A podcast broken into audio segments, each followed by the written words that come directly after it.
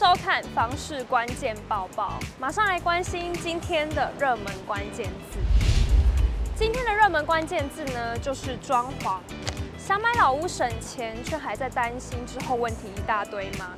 没关系，今天戴叔就要来教各位观众老屋装潢的十大重点。近年国内房价飙升，对一般年轻人或首购族来说，要买新大楼、预售屋并不容易。地震是邱明芳表示，选择中古屋翻修入住也是个不错的选择，但有十点要特别注意。第一，基础工程与预算。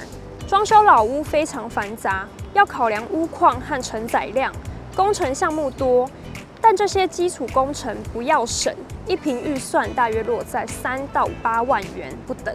第二，拆墙及漏水，拆墙面需要重新修补地砖，墙壁修整与垃圾清理，在费用上是一笔支出。邱明芳建议少敲墙，反而要多注意漏水问题。发现有漏水，一定要优先处理。三，格局变换过大，通常翻修会重新规划格局。重点来了。不要变动过大，尤其卫浴、厨房，若排水管线没处理好，很容易造成漏水问题。四、水电线路换新，老房子使用多年，建议趁整修的时候全面更换水管、电线，延长使用寿命。也可预先规划位置隐藏，兼顾实用、安全和美观性。五、供电问题，随着科技进步，现代家庭用电量增加。老房的原有线路可能无法满足需求，为了安全，用电配置必须要能满足需求量。六、天花板与地板，天花板里有些杂乱的线路，可以利用翻修时大整理。好好想一下需要的用电设备。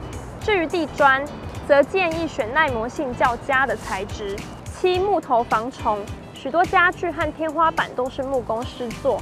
制作时要使用防虫料件，降低虫蛀几率。八、阳台外推，放眼台湾住宅，会发现阳台外推的情况普遍，来增加空间。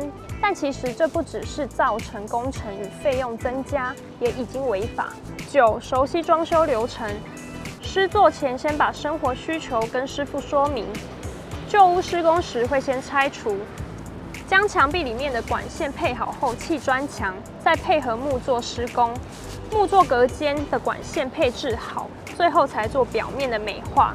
十、装修季节，秋天是装修旺季，不过气候干燥，容易出现墙面龟裂、木材干裂等变形问题。